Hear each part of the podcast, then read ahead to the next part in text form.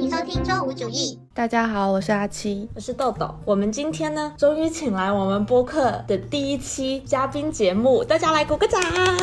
哇！我们这一期请到的嘉宾呢，就是我的一个高中的好朋友，已经多少年了？十年了，是不是？我们现在聊高中的事情，对，暴露了年龄好龄。可怕！我们的 Candice 同学，Hello，大家好。来，Candice 同学可以简单的做一下自我介绍。Hello，我叫 Kenix，我跟豆豆就是很早之前就认识了，就是我们高中就认识了，然后是好朋友，我们还是同桌，对，同桌很久，然后死都不肯分开的那种。到高中毕业之后，大家算是各奔东西吧，但是中间还是有一直有保持联系。嗯、我就去了北京，他在广东，后来我又出国了，然后他在研究生里面也出国，但是我们中间就一直有保持联系。我们今天的主题其实就是跟留学出国这件事情有关的，因为我和豆豆本身读研出国了一年嘛，然后 Kenix 是本科本科本科就四年，是今年回来，本来是原本 plan 说要接着读研究生的是吗？对，然后因为疫情稍微搁置了，因为之前就很倔强，不想上网课，先搁置，然后看看之后怎么样。但是今年又申请了，但是好像疫情也没有要缓和的意思，所以可能不知道会不会接受网课，但是看一下录取结果吧。那我们分享一下我们自己关于留学这件事情的一些经历经验吧。那就先请 Canis 大概介绍一下自己的留学经过吧，因为我觉得他的经过还比较 跟常人不太一样。对，算是一个毫毫无征兆或者是一拍脑袋的决定，可能不像很多人是要不就是研究生出国，大三大四就开始准备了，或者是像高中就开始准备了。我就是在国内读了一年的本科，突然觉得自己的专业还有国内的发展不是很适合自己，然后就非常冲动的就决定说哦，我要申请出国什么的。当时是读了呃一年的本科，然后大一暑假的时候咨询了一下出国的事情，就决定尝试一下。但是因为准备时间也非常仓促，然后时间非常紧张，我是八月份才决定要出国。大部分学校的那个截止都是十二月底，然后或者是一月初这样子嘛，所以准备时间非常短。当时也是抱着就是试一试的心态，觉得实在不行就也是回到自己原来的学校读也 OK，但是就是还是不想这样子，所以还是想要真的能出国成功，所以就在短短的几个月时间准备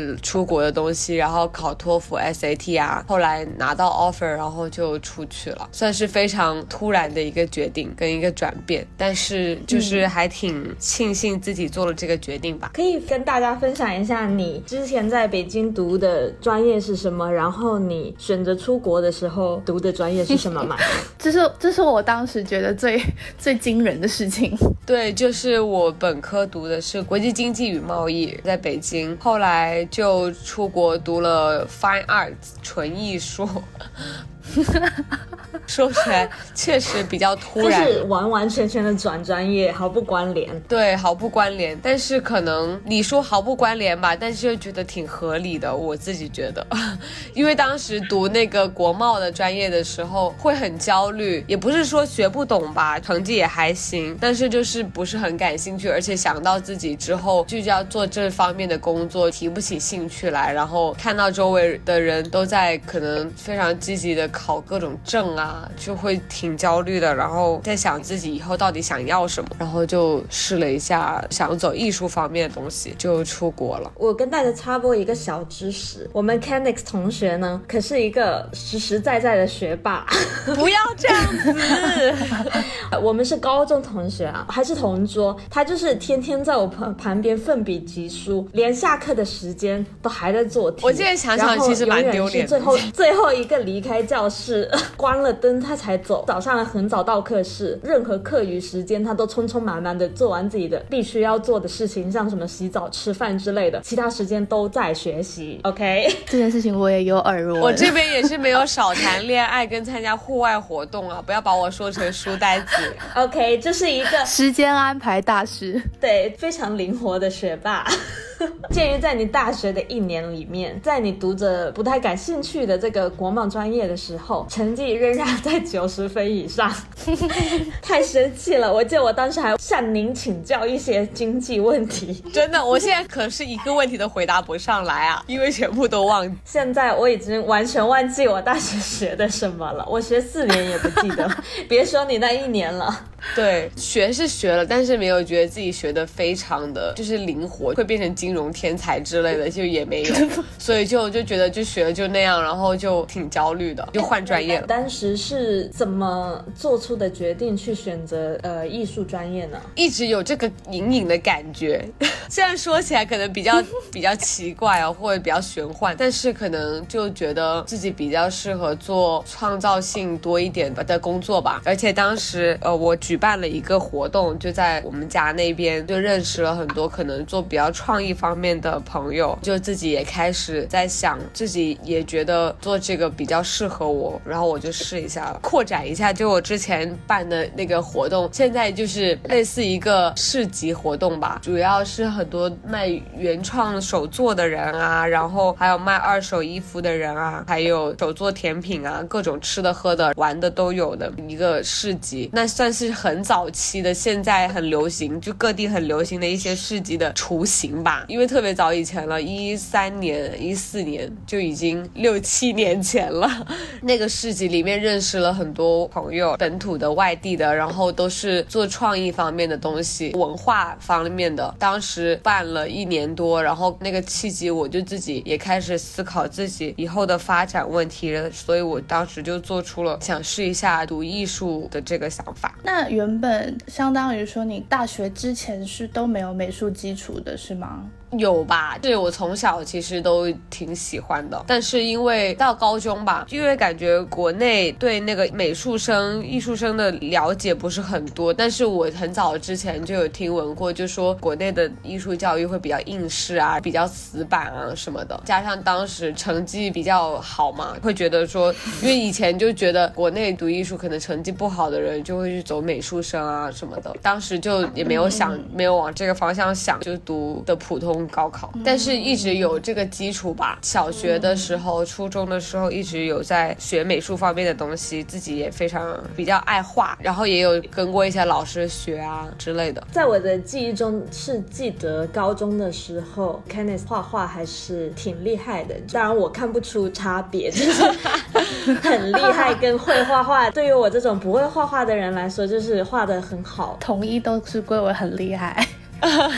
对，就是会动几笔，就是说蛮厉害的。那我记得你申请那个艺术专业的时候，其实是需要准备作品集的。对，你在准备作品集的这个事情上有遇到什么困难吗？主要困难就是时间太紧张了，因为就真的只有呃四个月时间，然后我还要考 SAT，然后我还要考托福。天哪，留给做作品的时间非常少。然后当时其实我没什么概念，然后我是找了中介。的，因为我自己对出国整个流程我都是零知识，所以我去咨询了，然后那个中介就一直催我说啊，你该准备作品集啦什么的。后来我是考了一次托福，考了一次 SAT 之后，我才开始准备。这时间太紧张了，算是跟了一个老师吧，然后他带着我，但是他不是帮我做作品，主要带着我说可能学校想要什么样的东西，然后让我找找感觉，然后或是给我一个什么素材，然后我自己画，就非常匆忙的准备了。当时是。我主要创作的方法找我我自己拍的照片，因为我很早之前就可能自己搞一些摄影啊之类的，然后师就说你从你自己拍的照片里面挑一些，然后怎么结合一下画一下吧，主要是往这个方向做的东西，在他的带领下比较快速的完成了作品集能用的作品集，但是我自己没有觉得说做的特别好吧，主要就是为了申请学校，反正时间就是很紧张。有什么数量要求什么的吗？一般都是二十张。左右，你确定没有做的特别好吗？我觉得没有特别，因为时间太紧张。你说说你当时拿到的 offer 好吗？但是当时也不太懂吧，就觉得跟着老师这样做，自己的个人想法不没有到非常天马行空，主要就是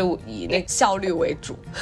应该就是准备时间比较仓促，没有时间打磨吧？对对对。但我觉得你要在同一个时间段里面，又要考托福，又要考 SAT，然后又要准备做评级，然后拿到的有 offer 又很强，这个事情。真的蛮传奇的。的。确实有我自己也有点你当时惊讶到，因为因为我记得你是有拿了那个 Parsons 的 offer，然后还有你最后选的这个 UCLA 的，你当时是拿到的是这两个吗？还是其实还有其他的学校？还有 SAIC 就是芝加哥艺术学院，还有 CCA 加州艺术学院在旧金山的那个。那最后是为什么选择了 UCLA 呢？UCLA 可能是因为我以前去过，就考上高中的时候去旅游吧，也是去洛杉矶，就不知道为什么对跟洛杉矶这个地方有就很有渊源。我很小的时候去那种夏令营，就去的就是洛杉矶，待了两周。然后后来高中的时候去找我亲戚玩，他也在加州，在洛杉矶找他玩，然后他带我去 UCLA 逛了一圈，对这个地方就觉得有一点点熟悉，加上又想到帕森斯在纽约消费实在太高，然后不想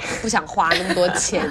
然后就觉得 UCLA 也是大 U 啊，然后爸妈就觉得还是读大 U 比较好，自己也读觉得 UCLA 确实蛮好的，就去选了这个地方。哎，那这样子，其实你所有的都是升美国的学校是吗？对，当时众多国家中，为什么就只选了美国啊？不知道哎，就是 冥冥中，就感觉读书就要去美国读的感觉，而且加上我那个学校，不，我那个中介吧，我那个中介他们有个老师是在美国 Alfred University，感觉好像艺术方面比较出名吧。然后那个老师在美国，然后他们主要主攻的都是美国的留学，所以就主要考虑美国。然后我自己也比较想去美国上学，对。我觉得相对来说，美国那边的艺术还是做的挺好的吧。我感觉像英国的也只有三个比较出名的艺术学校嘛，嗯，就是感觉美国可选择的范围会多一点。嗯，我感觉美国的艺术教育体系跟英国的挺不一样的。英国的好像就是非常讲究你的过程，就是 process based，然后你的作品集也要展示很多你的创作过程。它好像反而你的成品不太重要。然后美国的话，我感觉是还是挺看结果的，然后非常看你怎么陈述你的作品，都挺好的吧，只是那个倾向不一样。那就是从你从毅然决然的决定转学，然后出国留学，到你现在毕业是在美国一共待了多久？四年是吗？四年多，原本也是想继续待的，因为疫情就回来了。其实我是疫情前回来的，原本就是刚好想回家过年，结果待到了现在。对，待到了现在，不得不做出很多战略性的转变。刚刚不是有说到说在那么短的时间考了托福和 SAT 吗？考托福和 SAT 这件事情有什么困扰吗？因为我当时我自己啊，我个人的经验，因为我当我们我们当时是去英国嘛，我考雅思真的是命途多舛。为什么？我觉得你是太扯了，就是你的这个经历不是很多人会遇得到的。我记得我第一次是因为我的那个身份证件是需要填香港的，然后但是我当时填了呃回乡证的那个证件，然后结果我去到我都已经去到考场了，然后他不让我进，说你这个证件不行，而且还不能退钱，两千块就是打水漂。第二第二次报名考的时候，我不知道是已经考完笔试还是考完口试，反正是已经考完其中一个了，然后要考第二个的时候，我睡过头，而且是大睡过头，就是我醒的时候已经考试已经结束了，就是我人生中从来都没有发生过这种事情，很扯。很扯，因为我不是那一些轻易睡过头的人，就特别在考试这种情况，不像有一些人就是有事没事都睡过头，他就是一个很准都很 reliable 的人，结果突然就睡过头，毫无预兆，就像中邪一样。真的很诡异。然后我是考了三第三次才，我这耿耿于怀前两次那个钱两千块，我真的心好痛。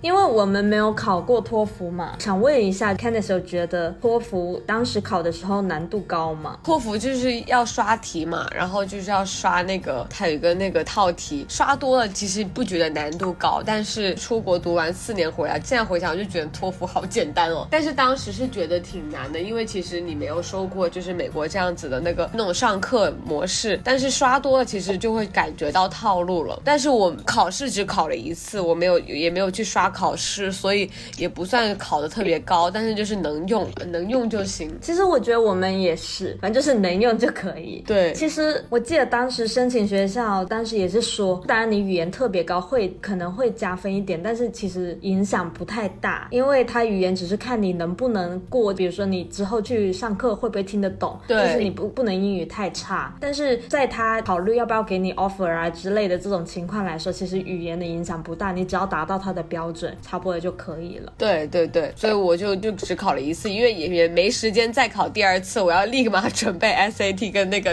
作品集。当时是密集准备了一个月吧，托福练听力啊，呃，写作啊之类的。托福就还好，我觉得比较头痛的是 SAT，因为 SAT 需要的词汇量会比托福的多很多。托福的基本上我也没背单词什么的，但是 SAT 就是要背单词，也要刷题，还要练写作。主要是国外的英语跟国内的英语其实还是有一个落差，然后很多词汇量就是需要积累，然后你凭空背的话，其实就很难背。我一直觉得背单词这个事情，如果你没有在一个语境里面，你背的时候就会很虚，然后就是这个就比较困难。而且背完都不会记得是要用那个单词。对，但是我出国了之后，发现 SAT 的单词其实都是很实用的单词，虽然你当时觉得很绕口，但是之后出国了用起来就觉得哦，就是都是当时 SAT 背过的单词。为什么我在雅思没有 feel 到这一点啊？我觉得雅思还蛮硬的，因为考没有，因为考语言，考语言跟考那个大升学考试还是比较不一它样。SAT 还是还也是就它 SAT 等于是高考嘛？对我感觉可能跟我们语言试的话还是有一点差别吧。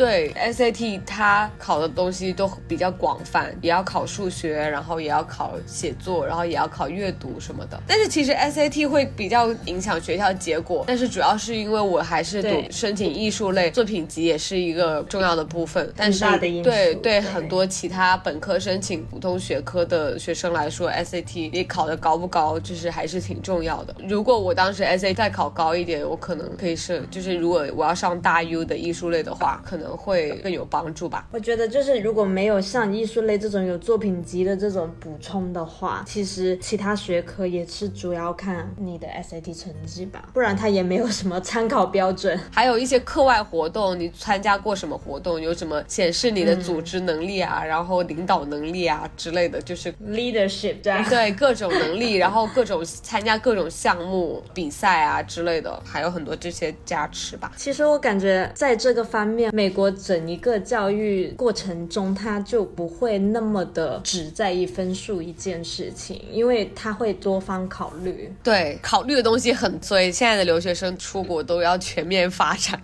压力挺大的。看现在出国，因为我有朋友，那个大学的同学，有些就回来做留学啊什么的，可能做文书老师，然后做留学申请的老师。他带的学生告诉我，就是他们带学生都是高中生嘛，除了这个，就还有很多活动啊，要参加什么机器人大赛啊，什么生物竞赛，然后各种有特别多加分项，都感觉都是那种非常信手拈来，就是说参加就就参加，然后每个暑假都安排的？满满。可能也有可能是他的？学生特别优秀还是怎么样的，但是反正就是感觉就是竞争好激烈，对能力都非常强。那大家在出国以后的？这段时间，有没有遇到什么这种文化冲击 （culture shock）？我感觉，就我和豆豆一年的？时间的话，应该没有 Kenneth 四年的感触那么深。嗯，我觉得我的 culture shock 还挺激烈的，不是体现在生活方面啊，也有吧。呃，很受不了他们穿鞋子走地毯啊之类这种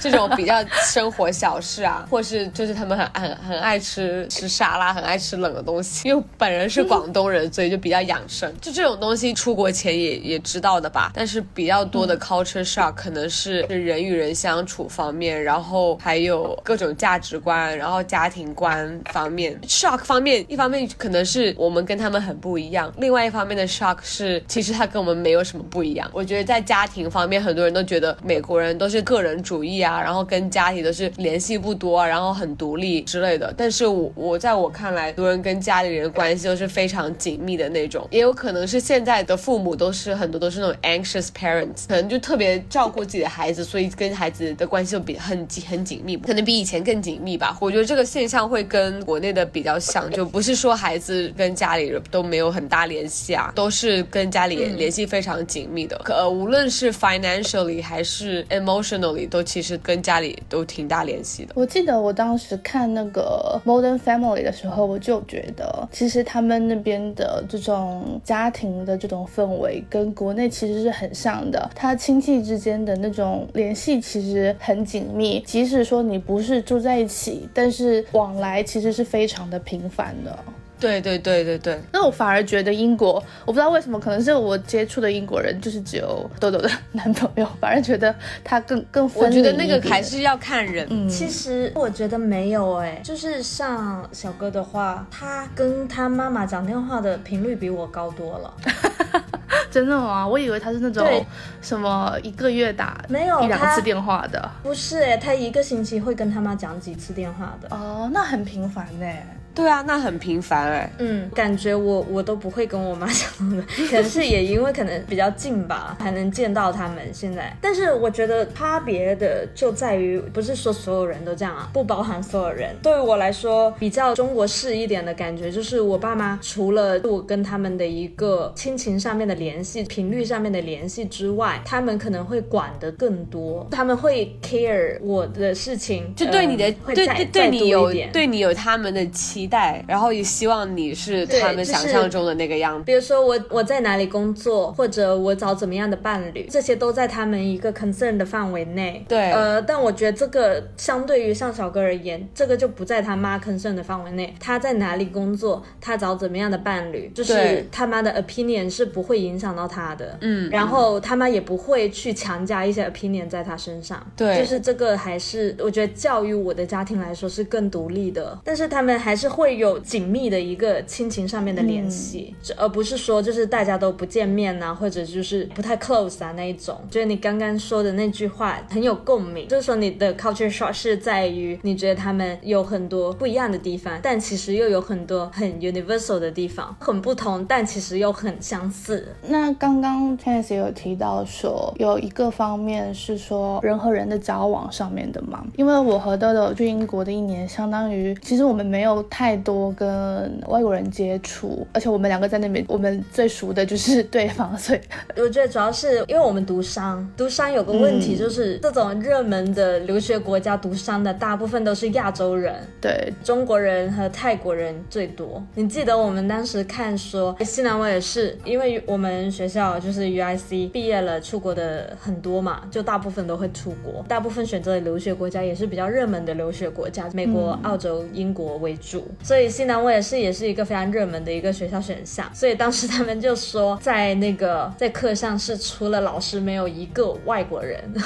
真的 就是很感觉夸张。跟跟在 UIC 上课的感觉是一样的。这蛮夸张的，所以我们两个其实没有太经历过说需要在国外的时候去交朋友这件事情的。我还有一个朋友，他当时是在英国的格拉斯哥嘛，他当时其实有跟我说过，因为他是自己一个人在那边，他就觉得还蛮孤单的吧，而且学业压力也很重，一度有非常焦虑过关于自己朋友啊，然后还有人际交往的对。整个掺杂在一起，他又是自己一个人在那里，就蛮孤立无援的感觉的。就想问 Kenneth 是不是有类似的经历？我大一，其实我大一的时候就是这样子的。其实 UCLA 亚洲人特别多，但是也是像在任何一个国家，就都可能都是学经济或学理工类的人比较多。然后学艺术的话就没什么人。然后我这一届中国人就五个吧，还是四个，反正人就是特别少。住学校宿舍的时候，我也是跟外国人一起住，所以就是相当于跟他们朝夕相处。然后上课的时候，基本上也是就我一个中国人，或是我跟另外一个朋友，因为我们就是只有四个四五个人。一开始也有一点听不懂，主主要是上课可能会有一有点压力，因为英语教学，然后可能更多是，而且是艺术方面的那些术语啊，就专业词汇、专业的描述有就是艺术性的描述，你就会有点吃力，有点听不懂。而且就是交朋友方面，你有点不知道怎么跟他们 social 一开始，或者是你会特别在意自己的英语是不够好，呃，跟他们聊天，所以会有点害怕。可能也有可能跟我性格有关系吧，因为我也有朋友可能英语不太好，但但是他特别敢讲，大家也觉得没什么，也也有这样子的。但是我我大一的时候比较自闭，我不参加中国人的活动，然后也我会觉得呃自己年纪有一点比他们大，其实没有人在在意这个事 情，其实还好吧。对，或者是其实是因为我在国内上过大学了，我没有那种大一新生的热情，大家大一新生都非常嗨的时候，我已经就是已经度过了一个大一了，我没有那种大一的那种什么 party 都要参加，什么活动我都要参加那种那种感觉，那种 formal，fear of missing out。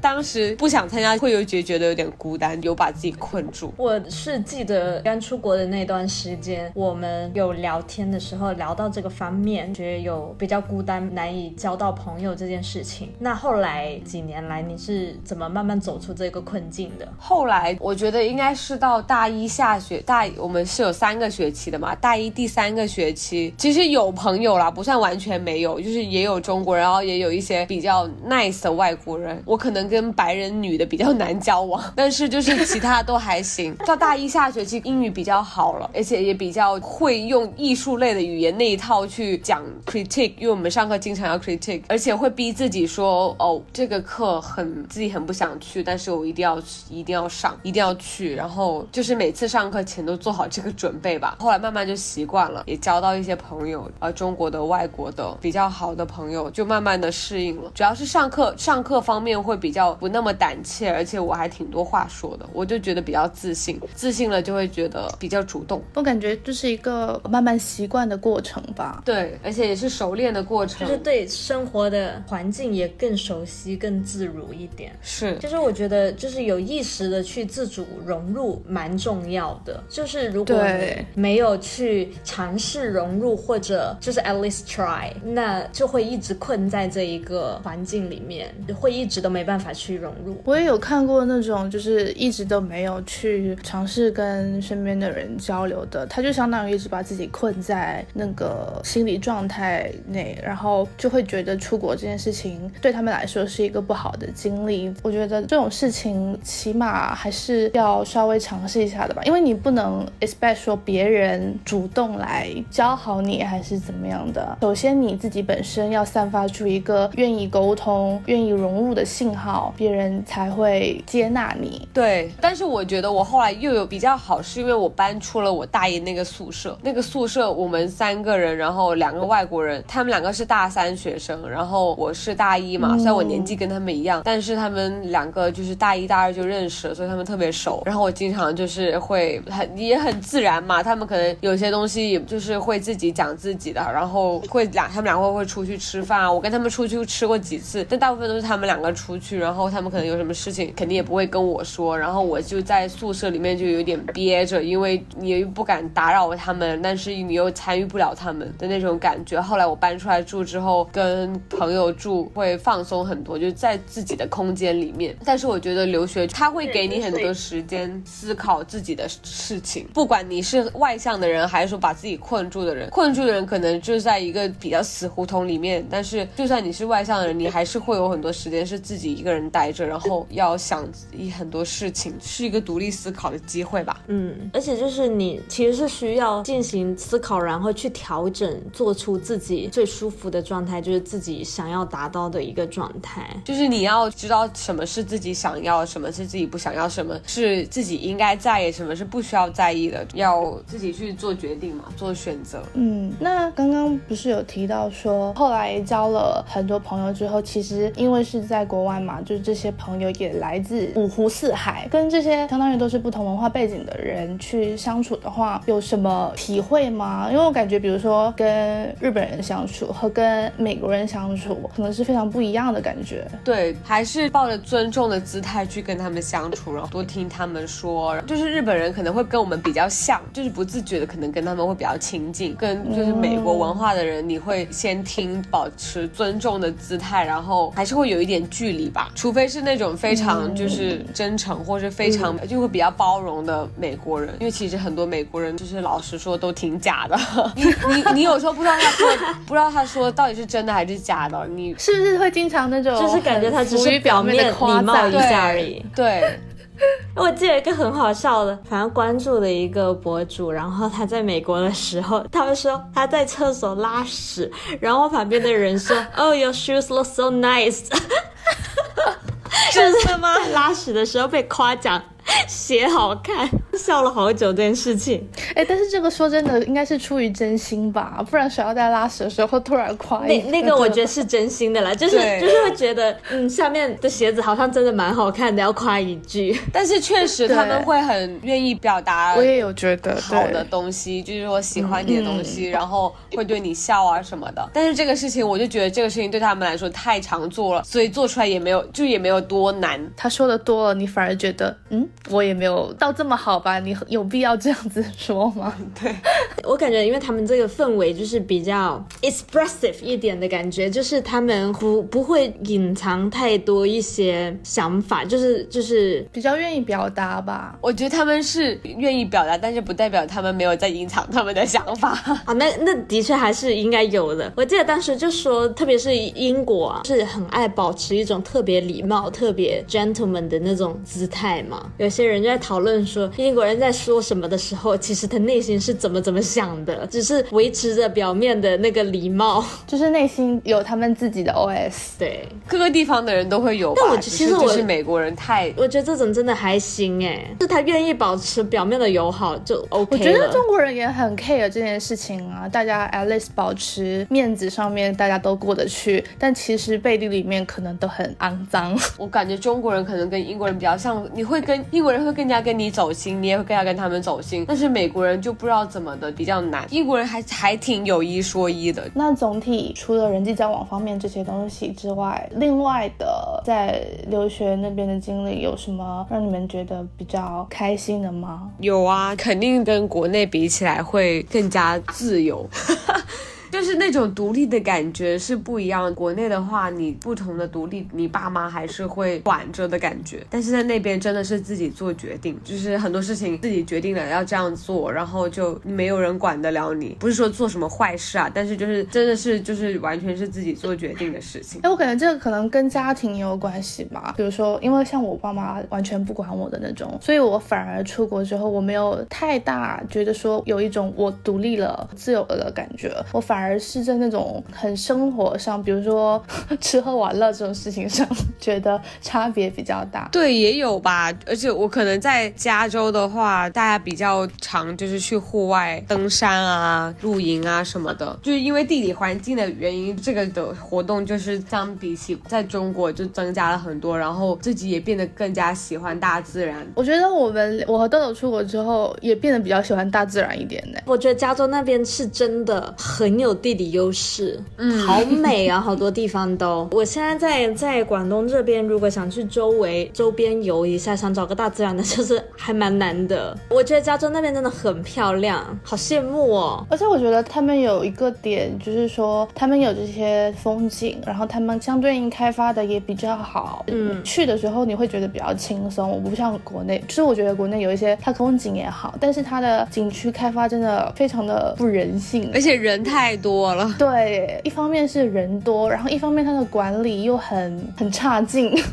就会让你不想去。我上次不是去那个芬兰那个活动嘛，然后因为那个活动就是你要在那个当地人的家里，然后他们带你去玩嘛。芬兰那边森林又特别的多，然后我们就去了 hiking 嘛，然后去 hiking 的那个山特别特别原生态。我觉得国内也挺多这种原生态的山，不是说人工去造什么景，或者去过多的去加一些人工的东西在，它其实还是非常的，就是该怎么样就是怎么样的。但是呢，让我觉得很 impressed 的是，它在那么的原生态的景里面，它其实里面有很多方便的设施。你走一段路，它就会有那种篝火的地方。休息站的意思。对，然后那些是你可以，就是它会有那些器具放在那边，你可以就是自己去篝火，然后煮食物用的。然后它那边也有就是洗手间，反正就是这类的一些比比较舒适的小设施，会有一些那种 cabin，它那小很小的 cabin，它其实是可以免费用，而且大家都会超级的贴心。比如说像那些篝火的东西，你用完，大家都会把那个呃木再烧新的下来留给下一个人用，就这样子一直流传下去，就所有人都会这么做，就会觉得就是就算特别原生态的环境，但是你还是能感受到便利。因为我我个人很现在还挺喜欢大自然，但是我最怕就是一个特别不方便的东西，你知道，就很麻烦。但是他也有照顾到你这方面，他又保留了很自然的那一面。户外运动这方面呢，的确有觉得整个背景上来说，西方人比就我们这边的要更热爱、更热衷于做，就更大数量的人去做户外运动。我们这边也有了，其实特别现在，我感觉就是有些人也爱去登山什么的，但感觉数量没有那么多。感觉对他们来讲说，比如说日常去个 hiking 是一个很普遍的事情，很日常的事情，就是真的是经常去的。Kenneth 当时在在家就有去什么类型的户外运动吗？也是去。登山啊，然后周末的话会跟朋友去登山，然后放假会去滑雪。那因为那边有很多国家公园，就会开车 road trip 去国家公园，然后去近一点的话，就是因为我在洛杉矶嘛，近一点的话就是去那种 Joshua Tree，就是荒漠。然后但是那边有一些比较漂亮的房子，就 Airbnb。远一点的话就去呃 Mammoth 滑雪，然后优胜美地。哎，当然就还有海边，因为海边就离我们比较近，就去海边走走。逛逛啊，然后也有一些呃小山坡，就去爬一下这样子。也有一些就是市区内的山坡。有一次下午，我朋友就下午三点多来我工作室，然后他说要不要去爬山，然后我就说走啊。然后我们就三四点去爬山，然后去那边看了个日落，就下山吃饭了。说走就走。对，因为有一些就是在市区里面，市区里面人一般比较多，因为就是比较方便。远一点的话，就真的就是真的就是纯爬。那其实我感觉总结下来，这种比较开心的事情还是。是到处去玩、去旅行比较多哎，我感觉我们当时在英国的那一年里面，也是因为就是有在到处旅行，这一年的经历，嗯，显得特别的开心、放松。对，就是真的比较开心。虽然我觉得英国的那个自然景色还是比较少，特别是相对美国来说，就周边都很多地方可以去。但是英国有个好处，它跟欧洲很近。欧洲那边的话，就是可以周围去，挺方便的。我觉得这就是比较多可能。嗯，其他人想象中的留学生活的那种感觉吧，可以到处去玩啊，好像你一直都不用上课那样子。但是我我就觉得留学生活还有一个比较重要的事情，就是你的日常开销，相比起国内其实是成了好几倍吧。我们当时在英国，我记得一个月的生活费好像是一千镑，嗯，差不多我记得。但是但但是我们这个开销其实是没有包含，比如说住宿这类的。对，这还这还只。是纯粹生活费，学费的话，我记得我们当时是二十八万，反正这些零零总总的开销加上来的话，几十万真的是跑不掉的。而且我感觉英国是不是算比较便宜的？我就觉得美国好像更贵一点。嗯，美国比较贵。哎，但我感觉美国也是分地方哎，我感觉在加州或者在那个纽约那边会比较贵。那如果说你在中部呢，比如说你在什么宾州啊之类的，物价会有差吧？物价有差，而且可能也。没什么好消费的吧，住宿上应该也有差吧？对对对，当然就是租房的钱。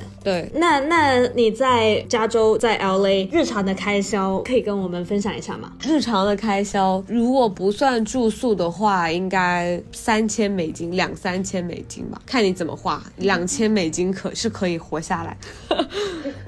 那你日常消费的方面在在什么地方？主要是加油啊，还有吃饭吧，还有一些日常油。因为经常要加油，我忘了美国是多么需要车呀。对啊，加油，然后还有还有日常生活用品，然后有时候也买一下东西之类的，不包含奢侈品的购买，对吗？我没有怎么买奢侈品啊，因为要是要是有一些比较昂贵的购买的话，就是这个钱的这个花销没有没有，差距会非常的大。对，而且我也不怎么买奢侈品，有时候我上学的时候可能会好几个月不买东西，但是主要是生活方面的，上学的时候会。便宜一点，上学的时候可能一个月两千多，呃，算上那那个住宿，算上住宿两千多啊，因为就是上学的时候就不花钱啊，上学的时候那还蛮低的。我我上学真的挺忙的，每天都在就是学校跟家里，可能也不出去吃，晚上就在家吃，随便吃点，最多就是周末可能出去跟朋友吃一下。那我感觉加州在美国就是已经算是比较高的开销的地方了。对，因为我记得我之前去美国旅游的时候，有一些美国的东西让我还是觉得挺便宜的，是因为去之前嘛，还是会觉得哦，这种发达的资本主义国家可能消费会比国内高很多这样子。但实际上就是去旅游的时候，有一些会让让我非常的惊讶的地方。当然，就是你需要高消费的，肯定会有高消费的地方嘛。但是一般而言，就算是同一种东西，特别像是那种美国品牌啊这样子，我我说的不是奢侈品啊，就可能就是衣服啊什么的，就美国那边的价格还挺便宜的，就感觉国内同样的价格买的东西就会质量差很多。对，然后我在美国的时候还遇到那种自助餐，你知道，就是那种非常便宜的 buffet，就中不是式那种自助，对，就不是那种什么酒店之类，就是那种餐厅的 buffet，但是它其实是个 buffet，它里面的东西也蛮多吃的，虽然很多那种油炸食品。对，它一个人十美金，不用吧它有？限制时间吗？好像没有。但是那个确实就是你也说不上好吃，说不上难吃的东西。对，但是它存在，就是说，如果你只是想生存下去，但是还是还有很多流浪汉在洛杉矶。最大的一个观察就是洛杉矶流浪汉太多了，他们再便宜的东西都还是吃不起。英国也是吧？我记得当时在那个呃牛津街，我觉得我感觉可能没有像你说的美国那边那么多，但是感觉好像也是走几步都会看到有那种流浪汉就直接睡在角落里面。我觉得在 Manchester 会比较多耶，他们就是会有一些公益组织，呃，有免费的食物，然后就让那些流浪汉可以一起吃。然后冬天很冷嘛，他们睡在街上的话是非常非常非常冷的。公益组织就是会呃想办法是给他们各种棉被啊之类的东西。那我们因为我们现在都回到国内了嘛，然后相当于又从一个文化环境又回到另外一个文化环境里面，这个中外的环境的对比有让你产生一些什么新的感想吗？我觉得国内大家都会比较很激进吧，很急躁，然后内卷化很严重，也挺很焦虑，大家普遍都很焦虑。国外我感觉大家节奏其实比较慢，或者是大家更关注于自己，不会关注说啊周围的人干什么干什么了，然后我自己要不要干什么干什么，这种焦虑就会比较小。对，我觉得他们总体而言真的都比较不太 care 别人的眼光，从大事小事上面他们都是这样的，像穿衣服啊什么的，就之前豆豆也有在讲这件事情嘛。回国之后又有一种被限制住了的感觉，在穿衣服上面。对，这个其实我觉得让我个人，因为我我个人就是很爱穿各种衣服，但其实我还觉得我的衣服不是那种特别的奇装异服类的，或者特别暴露的，就是也还算不上。但是我如果穿的想要穿的衣服，在国内很多地方的话，就是会被盯着，就是毫不收敛的一个盯着，直勾勾的盯着你，让人感觉非常的不舒服。想要就是我们在英国时候，他们会自觉的不盯着你，就算他们内心有有想什么，或者如果有人穿的很奇怪，他们可能内心会瞥一眼，觉得说哦这人好奇怪，但他们绝对不会用目光去盯着这个人，因为特别不尊重。对，印象记得特别深刻，就是在火车站，然后有个女生，她就穿着一件纱面的衣服，透的那种，非常透，然后她里面是连 bra 都没穿，就是真空，她也不 care，她真的不 care，周围的人完全没有人 care，就是没有一个人盯着她看，然后大家都各走各的，他们肯定可能是眼角的余光有看到，但他们就是不会做出任何的行动，就算是看着他这件事情也不会发生。鉴于那些人真的太敢穿了，我觉得我真的穿什么都无所谓。被他们激发到了。对啊，就我这程度根本就是穿什么都不会有人看我啊，就很开心。我那就是有就是这样子人与人之间的那种 tension，不仅是说竞争压力方面，然后还有舆论压力，你感觉做什么可能会被讨论，然后被盯着，嗯，不够尊重吧？而且你刚刚说的，就是觉得国内人比较焦虑，我也觉得我深有感受。除了你刚刚说的那种像找工作啊，或者跟别人比较那种焦虑，就连那种生活上，我也感觉大家非常的焦虑。就比如说各种公共交通，他们很多时候都不能等那个门开门才进去，就是一定要挤，就是就算那个很挤急没有任何用途，他们也要挤，就是好像很急很焦急。怕吃亏是吗？对，比如说同一批要上车的人，他们就是不肯坐第二批上车的人，一定什么样？没有，有时候有时候就算是同一批地铁，你你一般是要等下车的人再上去嘛。很多时候他们就不会等下车的人上去，电门一开人都没下，然后里面的人已经往对已经在往往外面走，让他们又往里面挤，就是情况非常的混乱。嗯，经常会有这种生活上让我感觉他们特别特别着急的事情。我觉得这个跟素质也有一点点关系。对。肯定的，当然他们自己本身就莫名有一种很焦急的状态。我觉得可能也没有说教育他们说要等一等，无论是说你在地铁上面，你要先等在车上的人下来，我觉得就是教育都还没有要到教导大家慢一点的这个程度吧。开车也是这样哦，对，开车哦，真的，天哪，我真是印象深刻。我有一次过那个收费站，我想说你急什么？就我都已经开到我可能前面就两三个。在排队过那个收费站嘛，然后一辆车就这突然硬生生挤到我前面，我就想说你干嘛？你不能排队吗？到一个没有红绿灯的十字路口，但刚好那个就是没有红绿灯，但是大家就都不会让，然后都卡在那个十字路口。但是要是其他地方，可能就是大家会默认每个人在路口停一下，然后就让对方过，就是轮流过这样子。就明明交规上面就是有写说你过路口的时候是要停一下看一下有没有车的，但大家都没有在管这个交规，就是直接。就直接过了。我记得之前就是说有朋友在国外生活很多年的，然后他回来开车就会觉得各种历险记的感觉。有一个之前小哥真的很气，他来了中国之后就是有一个感受，就是他每次如果有一个门要过，然后前面的人经常都不帮他拉着，他就觉得很奇怪。因为在英国就是大家都会这么做，像一个常识一样。就是如果你说后面有人跟着过，就会看一下后面有没有人，如果后面有人，对，会帮忙扶一下那个门，然后，然后他说自己的人都不服。他觉得很很很不礼貌是吗？他就觉得为什么要这样？就是这不是一个常识的东西吗？我觉得就是当你习惯了礼貌的举动之后，然后你回到国体会不到这种比较贴心的举动，就会有一个心理落差，就会觉得啊，你怎么不帮我扶一下？主要是他也因为他也帮别人扶嘛，他就会觉得嗯，为什么大家都不这么做？而且他说之前我都没留意过这个事情，因为我的生活就是这个事情不是常态，就不会。理所当然这件事情，对，然后是要说了我才留意到的。那我们在节目的最后呢，Kenneth 同学有没有一些可以分享给广大想要出国留学的朋友们的一些小建议呢？Make their life easier。出国了之后，其实我觉得不要说国外有多好多少多好多好，国内有多不好多不好，我觉得这都是体验吧，体验一下各个地方的不一样的地方，主要是去开阔眼，主要还是为了帮助我们如何更好的跟世界相处，跟还有跟自己相处吧，多去尝试一下不一样的东西啊，以一个开放的心态去迎接国外的生活。我我也的确觉得，对我来说，出国留学最大的一个好处就是开眼看世界。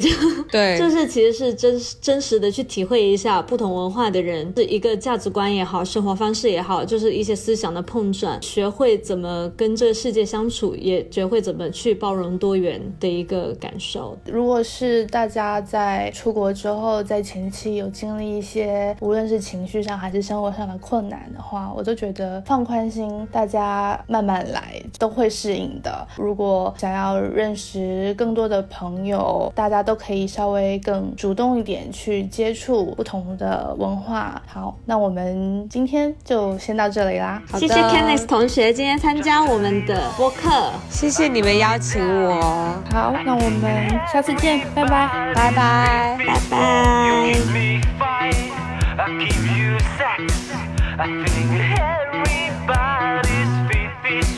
If you say slow, I won't let flow, I won't let go.